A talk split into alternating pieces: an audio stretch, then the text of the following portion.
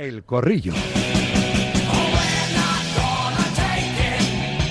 Tiempo de opinión de directo marca con SEAT Motor 10. Aquí arranca el corrillo. SEAT Motor 10 concesionario oficial SEAT en Fuenlabrada. Ya sabéis que lleva 32 años atendiendo a sus clientes con mucho cariño y profesionalidad. Un cariño que traslada cada día a los siguientes de Radio Marca. Patrocinando el corrillo con los habituales profesores de los lunes. Jorge López Marco Totex, delantero y de los buenos. Hola Tote, Totem de este corrillo. Buenas tardes. Hola, buenas tardes. José L. Rodríguez, redactor jefe de marca. Hola José L., ¿qué pasa? ¿Qué pasa? Buenas tardes, ¿cómo estáis? ¿Qué pasa? David Sánchez Cañete Dasón, buenas tardes. Muy buenas tardes, chicos, ¿cómo estamos? ¿Y qué pasa? Manuel Bruña, cuarto en Concordia, Mundo Deportivo, buenas tardes. Eh, hola, ¿qué tal? Iba a dejar un poco de, de, de, de, ¿De suspense? de suspense como... Pero digo, no me atreví. No, no, no, lo de Cañete es más por la tecnología que por su Sí. ganas de hacer suspense, ¿eh? pero bueno, eso lo vamos ajustando ahora.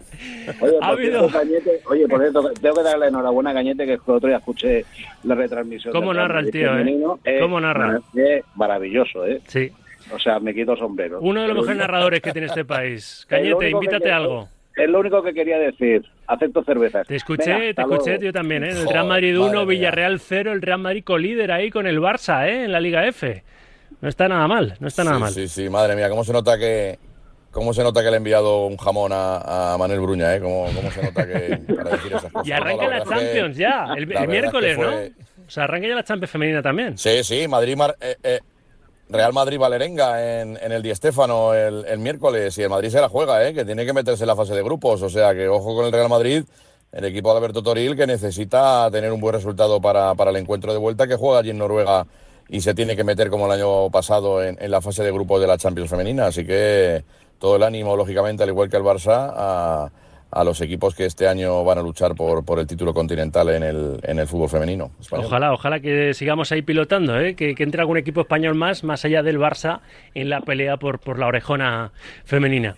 Bueno, sabéis que a mí me gusta quitar mm, cuanto antes la hojarasca para intentar hablar lo máximo posible de, fútbol, ¿no? Muchas veces analizamos otras circunstancias que no son fútbol, pero que están siempre sobrevolando o rodeando o que son intrínsecas a este deporte que ya, por desgracia, es más negocio que, que deporte. Pero lo de las polémicas arbitrales.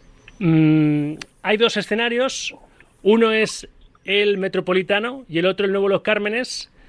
Así que, si os parece, vamos a visitar, vamos a visitar el bar con V de nuestro barman César Muñiz Fernández y que nos saque de dudas. Hola, César, ex colegiado internacional Muñiz Fernández, buenas tardes. Hola, buenas tardes, ¿qué tal estáis? Te voy a preguntar así como muy directo. Vamos a analizar la polémica arbitral en el Granada 2, Barça 2 y el Atlético Madrid 2, Real Sociedad 1. Empezamos, si te Sí. parece, por lo del Metropolitano, porque la mano de Morata en el área del Atlético no la consideró Munera Montero penalti. Luego la de Carlos Fernández desde el suelo en el área de la Real, sí. Analizamos las dos. Para ti, ¿estuvo bien? Eh, Munuera, recordemos que Munuera se reafirmó en lo de Morata, incluso yendo al bar en que no era penalti. ¿Acertó? Bien, en este caso, eh, como bien sabéis, cuando, cuando desde la sala BOR ven que hay un error para el manifiesto, error importante, pues avisan al árbitro para que vaya a ver la, la jugada. Y Monora en este caso, pues bueno, lo que hizo fue acercarse al monitor y interpretar de que esa mano, que, que no es posición natural, porque una posición natural es tener la mano abajo, sino una, una mano que ocupa un cierto espacio, pues, eh, pues para él no entiende que es, que es intencionada y que, y que no es sancionable.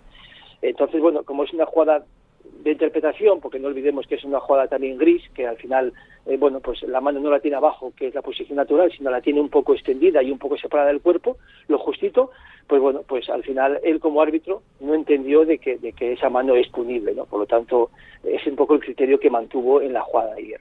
Y la de Carlos Fernández es verdad que está en el suelo, que no la tiene pegada al suelo, que ocupa un espacio, Correcto. que está de espaldas, pero claro, es una mano que, que tapa una ocasión clara de gol y, y estás un poco obligado a pitarla por más que no sea voluntaria, ¿no? Correcto, como bien sabéis, cuando tú vas a caer al suelo eh, para mantener el equilibrio, pues siempre pones una mano en el suelo, pues en ese, en ese momento que vas a llevar la mano al suelo, si te impacta el balón en la mano, ya sea cuando te vayas a apoyar o cuando lo retires, pues bueno, eh, sería mano, no sería mano, sería una acción legal, pero como es la otra mano del cuerpo la que está en una posición antinatural y encima pues corta un pase, corta una acción que va a la portería contraria, pues es una mano muy intencionada que, que con buen criterio, eh, pues lógicamente ya lo vio en el campo no hizo falta de verlo en el monitor porque si lo vio en el campo y estaba convencido de ello, pues al final y del bar eh, han dado lo que de la jugada, por lo tanto, eh, para mí acierto de, del árbitro en esta jugada. De todas formas, quiero que escuche César Fernández, Tote, José L., Cañete y, Bruña, quiero que, escuchéis lo que dijeron los protagonistas después del partido. Grisman, sobre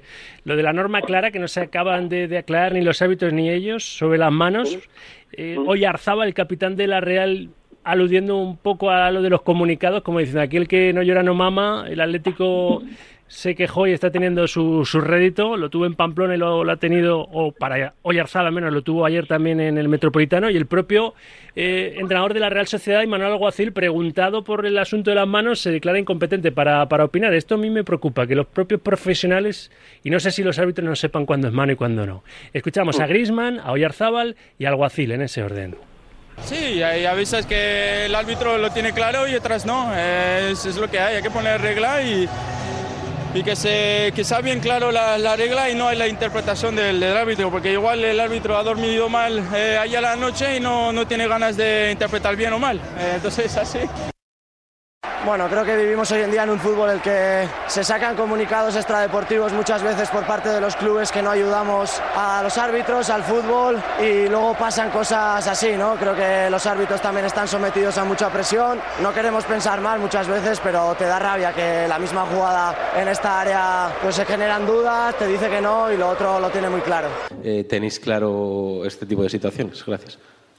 Bueno, te voy a ser sincero, no.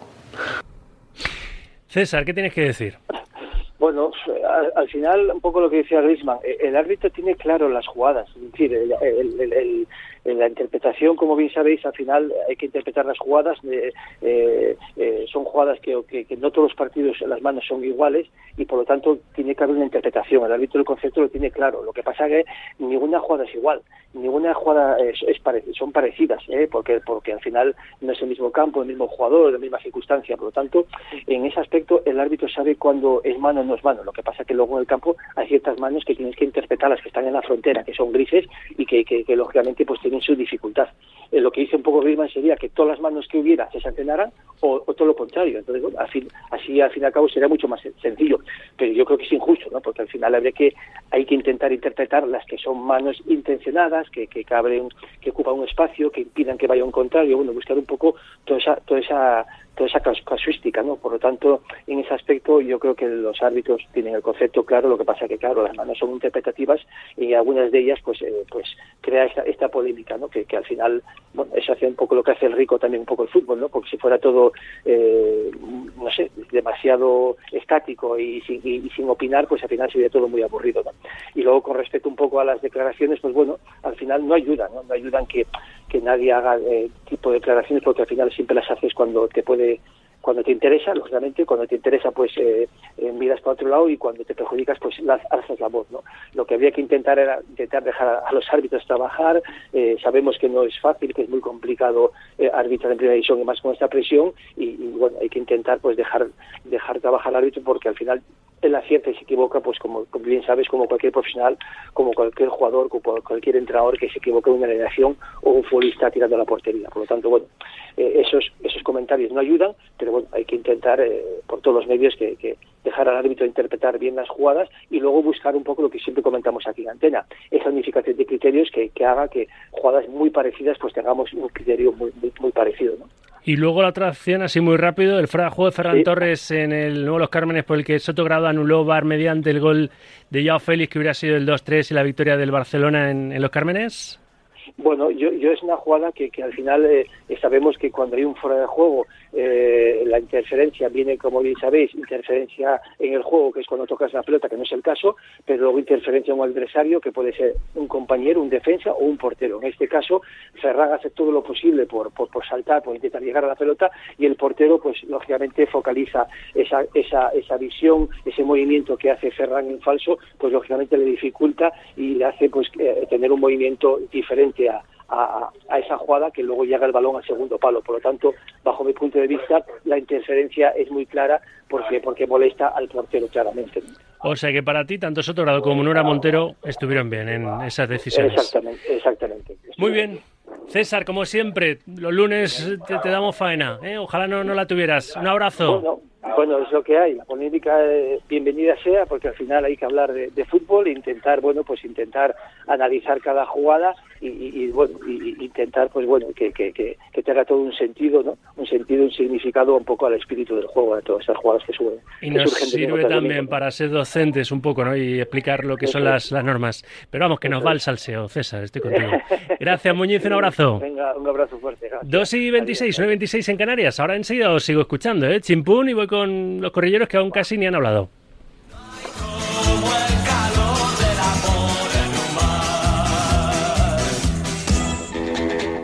Voy a acabar pronto. ¿Alguno de los cuatro no está de acuerdo en los análisis que ha hecho César Muñiz Fernández y piensa que se equivocó alguno de los colegiados, alguno de los dos colegiados, o Munuera o, o Sotogrado? Eh, Tote.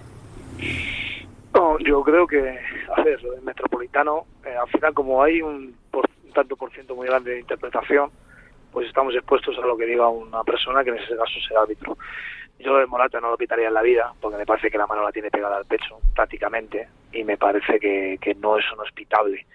Y lo de, lo de la, jugada en el área de la Real Sociedad, entiendo que es una jugada de gol. Entiendo que hay un porcentaje muy alto de que Neymar meta el gol, ¿no? Y además, cuando me dicen que es intencionado o no, pero ¿quién quiere hacer un penalti eh, intencionado? O sea, ¿quién quiere aposta hacer un penalti?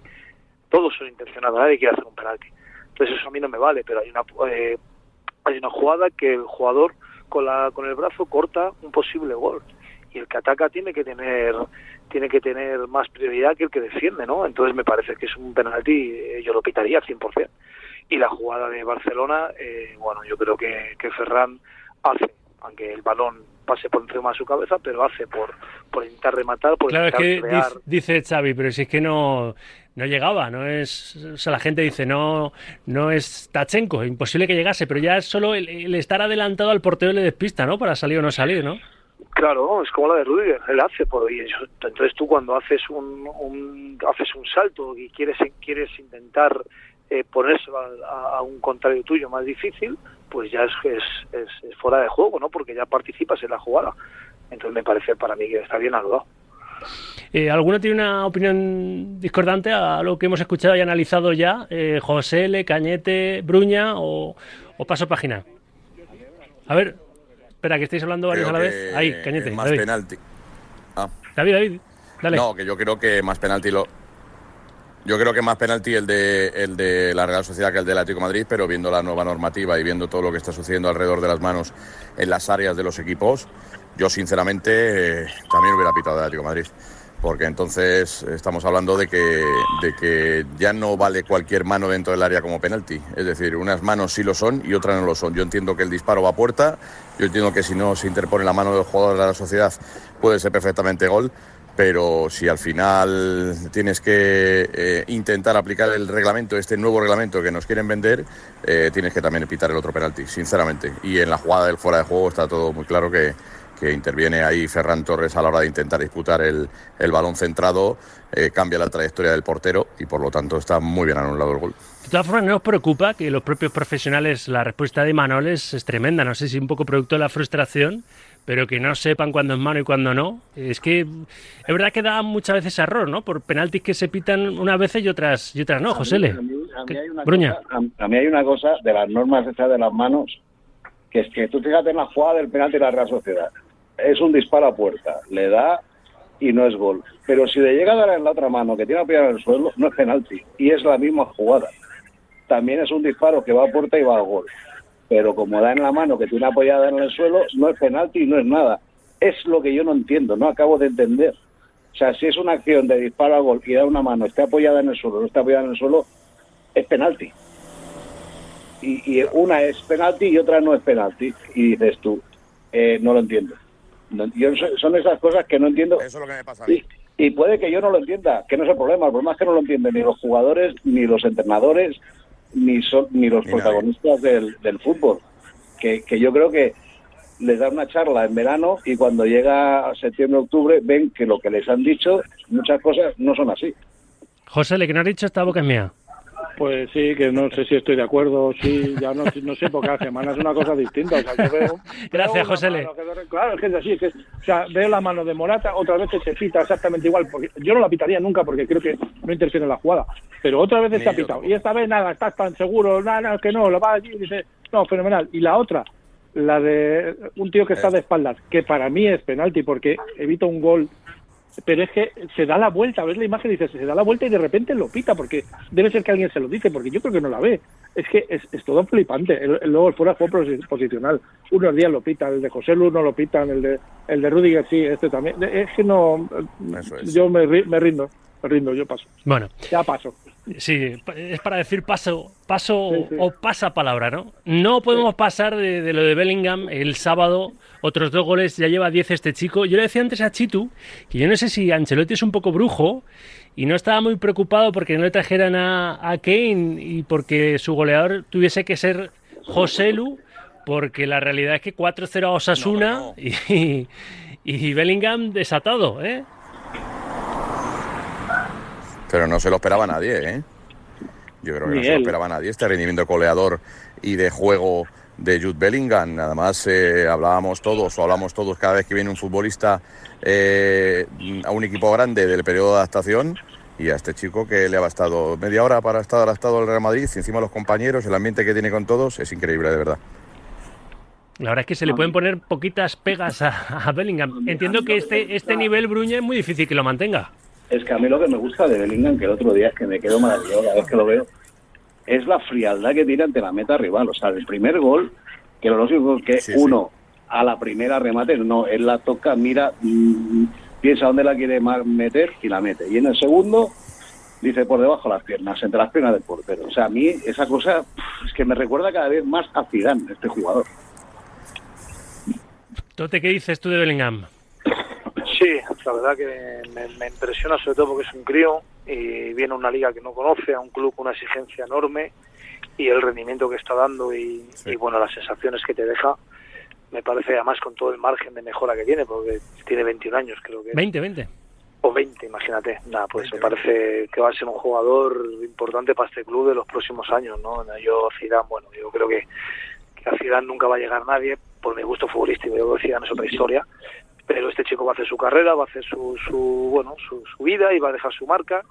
Y me parece que va, tiene muchas cosas, tiene muchas, muchas virtudes y con 20 años, imagínate, es muy complicado llegar a este club y hacer lo que está haciendo. Le doy mucho mérito. Yo creo que para ser Zidane, por ejemplo, que, mucha gente habla de Zidane, la, la, la importancia en el juego que tiene Zidane no la tiene de momento, de momento. Él está siendo muy resolutivo, está siendo un jugador con mucha llegada, con mucha ambición, con mucha personalidad, pero pero creo que Zidane era otra historia de jugador. Pero pero con 20 añitos me parece una maravilla esto. A ver, los oyentes que también están participando, también quieren opinar y voy con, con Cañete. eh, están opinando, están participando con notas de audio en el C28 26 90 92. Nueva tanda. Buenas tardes, Radio Marca. Buenas tardes, Sauki. Hola. Bueno, pues yo, respecto a lo de ayer en el, campo del Atlético de Madrid, solamente hay que leerle los labios al árbitro. Las explicaciones que dio tanto a los jugadores del Atlético de Madrid como al banquillo de la Real Sociedad. En el, la- en- en el penalti mano de Morata lo dijo muy clarito. Le roza en la mano y, le- y dice bien claro que tenía la mano pegada al pecho. Buenos días, Directo Marca. Eh, a ver, lo del VAR, unas veces te perjudican y otras veces te favorecen. Lo que no puede ser es lo de antes, que siempre favorecían a los mismos. Buenos días. Luego escucho más, ¿eh? que hay más oyentes participando y opinando. Esto es un descubrimiento de la pólvora, ¿eh? lo que ha dicho este, este oyente, que lo dijo también Simeone y lo hemos puesto al principio del programa. Claro, cuando te beneficia el bar, muy contento, cuando te perjudica, te marchas, dijo el cholo, cañete, jodido. ¿eh? Es así. ¿Pero qué ibas a aportar, David? Pero, pero no, lo de siempre son los mismos. ¿Quiénes son los mismos? Era un grupo de los 70, ¿no? Que cantaban, cantaban canciones populares. O sea, que es que lo de los mismos, ¿quiénes son los mismos? Eh, bueno, la retórica de, de la historia. Estamos viendo todo lo que está pasando. Los mismos parece que son otros. Eh, por el caso de Negreira y resulta que los mismos son los antiguos o los que dicen que son los mismos. Bueno, aquí cada uno lógicamente ve, ve el cristal, el color en el que se mire. Yo, sinceramente, un penalti lo hubiera pitado y otro no, lo que ya hemos hablado de ello, pero, pero con las reglas, en las nuevas normas, pues los dos tendrían que ser penaltis. No se enteran ni los entrenadores, lo que decía Bruña, ni los jugadores, ni absolutamente nadie. Pero espero que esto vaya cambiando con el paso de la temporada, lógicamente. Otro asunto, selección española, Tote. ¿Qué te parece que Luis de la Fuente, ante la lesión de Jeremy Pino, haya llamado a Ansu Fati y también a Brian Zaragoza? La Minya Mal va unas pruebas, me dicen, en, las rozas para ver si abandona o no la concentración.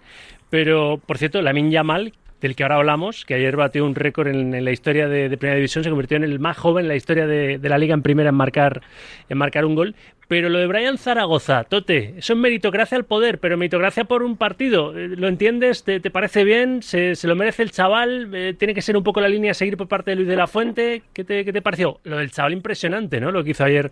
Volvió loco, a Cundé y a toda la defensa del Barça. Sí, pero no me parece que sea un partido. Yo creo que este chico desde que ha empezado la liga está a un nivel altísimo y me parece perfecto que lo lleven. La, yo soy un enamorado de que los entrenadores no tengan miedo y no miren el carnet de, identidad de cada uno. Este chico está a un nivel eh, muy, muy grande, igual que Yamal cuando tiene los pies está a un nivel muy grande, y Ansu Fati, me imagino, no lo estoy siguiendo ahora en Inglaterra, pero es un chico con unas condiciones bestiales, y bueno, y tenemos una, una selección y tenemos unos jóvenes que hay que darles la oportunidad porque tienen talento, y el talento en, en cualquier trabajo del mundo, sea fútbol, sea lo que sea, pues está escaso, desgraciadamente. Así que, bueno, estoy a favor y ojalá, ojalá que, pueda estar muchos años. Digo, me parece un jugador distinto, me parece un jugador de calle y lo que hablamos siempre es que hoy no hay jugadores de calle, hay robots. Y cuando te sale un chico de esta, de esta forma, pues vamos a aprovecharlo por lo menos para lo que nos gusta el fútbol, que nos hagan pasar unas noches agradables. ¿Qué os ha parecido al resto? La llamada sobre todo de Brian Zaragoza, José Le. Pues me parece una sorpresa agradabilísima. Me parece que el chico venía destacando desde el principio de temporada, que lo que dice Tote, que es un futbolista de la calle. Es que no hay más que oírle hablar. O sea, se parece a mi amigo Tomás, a mi amigo Figueroa, con los que jugaba en, un descampado allí detrás de mi barrio Carabanchel, y juega eso. O sea, juega a, regatear, a divertirse, a pasárselo bien, a pasar la tarde. Lo que hizo ayer contra el Barça fue, fue muy grande. ¿eh? O sea, me parece que aprovechar la selección jugadores que que están en esta forma y que, además le vas a dar confianza y algo nuevo, algo fresco, me parece siempre una gran noticia. Y el resto, que no os entrevisto, ¿eh? que podéis entrar cuando queráis. No, a mí me parece muy bien. A mí me encanta. Habla, que Es que tienes delay, Cañete, tienes, tienes delay. A ver, Bruña y enseguida Cañete. Sí, pero no sé por qué. No sé pues no lo sé, pues igual, mira, cuelga y vuelvo a llamar. Igual lo solucionamos. Bruña a mí me encanta que vayan jugadores jóvenes y que encima tengan el descaro y el fútbol que tienen esos dos. Y yo ayer cuando de la Fuente llamó a, a dos por uno, dije, espérate que aquí hay otro que está que está que está mal, que era la mil, ya mal. Pero yo estoy encantado y ojalá ese ese descaro y ese ese jugar de barrio en la calle nos lleve a ganar otro mundial así, porque sería una gran noticia no solo para nosotros, para el mundo del fútbol que abajo ya los robots y vuelvo otra vez el fútbol imaginativo y de calle. Cañete, ahora le recuperamos. ¿Estás ahí? Ahora. Manifiéstate. ¿no? Sí, estás. No, yo, a mí me encanta, a mí me encanta que, que, haya, que haya gente nueva, caras nuevas en la selección. Además, un futbolista que, como decía Tote, está haciendo las cosas muy bien. Lleva nueve partidos, cinco goles. Ojo, ¿eh? Que, es una cifra muy importante para un futbolista que es la primera vez, creo que juega en primera división, que el año pasado se salió con el Granada en segunda. Pero sí que es verdad que yo, a mí me gusta mucho algunos jugadores que se lo merecen, a lo mejor antes incluso a Kansu Fati, que es el otro que ha sustituido a Jeremy Pino en la selección. Pero pregunto, ¿no sería el paso más lógico la sub-21 antes? Digo yo. Sí, sí, para mí sí, pero bueno, oye, que no está mal, que, como, dice todo el mundo, como decís vosotros, es un futbolista de calle, de barrio, de, de, los que juegan al fútbol eh, eh, de pillería, detrás de, de, tu casa, como decía Josele, pero sí que es verdad que hay futbolistas que yo creo que se lo merecen eh, eh, más ahora mismo que Brian Zaragoza. Yo, eh, a mí, yo todavía no sé lo que tiene que hacer Álvaro García, por ejemplo, del Rayo Vallecano, o Isi, también del Rayo, para que vayan en alguna convocatoria de la selección española viendo la trayectoria de sus últimos años. También la selección no es una aparición de un futbolista fulgurante en nueve partidos de esta temporada, también es una trayectoria, es un, es un paso de varias temporadas por el fútbol español y quiero que nombres como el de Isi, pero sobre todo el de Álvaro García, creo que se merecen el, el ir por lo menos en una convocatoria de la selección española esta temporada, después de todo lo que han hecho, por ejemplo, en el Rayo Vallecano en los últimos años y este curso también. Como se merecen, ahora que he mencionado el Rayo, eh, vamos a, voy a sacaros un último nombre, el de Mendilibar, ya historia en el Sevilla. Como se merece el descanso más de, un futbolista en, en más de un club. Les viene bien el parón, lo que pasa es que muchos van a afrontar el parón lesionados, a ver si pueden volver y estar, pienso en el Madrid, pienso en el Barça, para el clásico recuperados, ¿no? Cundé sufre un esguince en el ligamento lateral interno de la rodilla izquierda después de lesionarse allí en Los Cármenes. No viaja con Francia y es duda para el clásico. Sigue siendo duda Lewandowski. En el Madrid se ha quedado, no ha viajado con Austria a Lava. A ver si también vuelve tras el parón. En fin, es que es una pena que partidazos como el clásico que tenemos en el horizonte sean descafeinados en parte por no tener cada una de las escuadras a, a sus mejores futbolistas. Pero bueno, lo de Mendilibar, Josele, estaba cantado, ¿no? Cuando tú le renuevas sin, sin convencimiento, solo por el clamor popular, a la mínima, a la primera de cambio, fuera o qué? Sí, estaba cantado porque se veía desde el principio de temporada que no tenían confianza en un entrenador que les había dado la gloria y les había salvado el pescuezo y la verdad es que es una una, una cuestión un poco rara del Sevilla que debería ver mira, hacérselo mirar. Son tres destituciones en, en dos años. Creo que mm, lo que ocurre en, en los despachos ah, está afectando al, al terreno del juego y eso nunca es nunca es buena noticia. Mendilibar se merecía hacer lo que lo, lo que ha hecho, eh, tener el estreno en la Champions y yo creo que como en todas estas situaciones paga el que yo creo que menos responsabilidad tiene. ¿Tote? Bueno, yo tengo mucho respeto a, a Mendilibar por todo lo que ha conseguido, porque ha sido un tipo que me ha gustado mucho cuando lo he oído hablar, pero tengo la sensación de que Mendilibar ha dejado de ser Mendilibar. Es decir, eh, se ha metido una vorágine que él es otra, otro tipo de, de persona y otro tipo de entrenador a lo que los últimos meses estaba haciendo. ¿Le ha Yo podido quizá el peso específico de los futbolistas que tenía en ese, en ese vestuario del Sevilla, que con todos los respetos, él ha entrenado a Silva cuando estaba en el Eibar, ¿verdad? Pero el Eibar no tenía las figuras que tiene, por ejemplo, el Sevilla, ¿no? Jugadores con bastante más talla. ¿Le ha podido mm, poder eso, quizá, Tote? Bueno, claro, es que el no es Sevilla y el Sevilla no es Madrid y así podríamos estar diciendo mil ejemplos. Pero cuando tú vas a un club de la envergadura del Sevilla de estos últimos 10, 15 años y, to- y estás con jugadores con un perfil que tú no los has tenido nunca, pues tener otra psicología.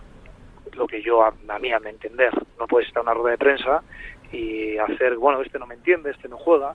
Yo creo que uno tiene que cambiar, tiene que evolucionar y sobre todo las cosas se tienen que decir en el vestuario a la cara y yo creo que eso le ha pasado factura. Él ha dado un salto muy grande en su carrera, ha conseguido algo espectacular, porque cuando cogió a Sevilla, Sevilla podía, tenía posibilidades hasta de bajar. Él lo salva con los jugadores, gana una Europa League con los jugadores, pero tú donde tienes que salir de tu, de tu perfil. Tú eres un tipo que has querido bien a todo el mundo por tu forma de ser y tu, tu naturalidad. Pero lo que te puedes venir ahora es arriba y empezar a hacer cosas que no son, no son, no las has hecho nunca. Y creo que eso es lo que le ha penalizado. Me da tiempo para una frase breve de, de Cañete y de Bruña y nos vamos. La mía rápida. Lo que mal empieza, mal acaba. No lo querían al principio y ha acabado eh, fuera. ¿Y David? Yo creo que. mm, eh, a ver, no sé cómo explicarlo. Pues Creo tienes que ser breve. que es un entrenador de. No, eh, es, un es un entrenador de equipos humildes, pequeños, que los hace grandes. Eh, creo que no se atrevió Sevilla a echarle cuando tenía intención de echarle porque ganó la Europa League y tenía que seguir con él esta temporada. Pero yo creo que estaba absolutamente sentenciado el futuro de Mendy. También es una etapa de transición en el Sevilla, ¿eh? que Sí, sí. dentro de nada va a haber nuevo presidente. Entonces, ojo, ¿eh? Lo tenemos que dejar aquí. Tote, un abrazo, gracias. Un abrazo para todos. José, le cuídate, abrazo. Igualmente, abrazo para todos. Gracias, Cuidaros. Cañete. Abrazo para todos, en especial a Bruña, ¿eh? Y Venga. Bruña, se, se invita a algo seguro, Cañete, en la próxima quedada. Hasta Y si no aquí, le- y si no lo invito yo. no hasta aquí nada. el corrillo con SEAT Motor 10. Hasta el lunes que viene.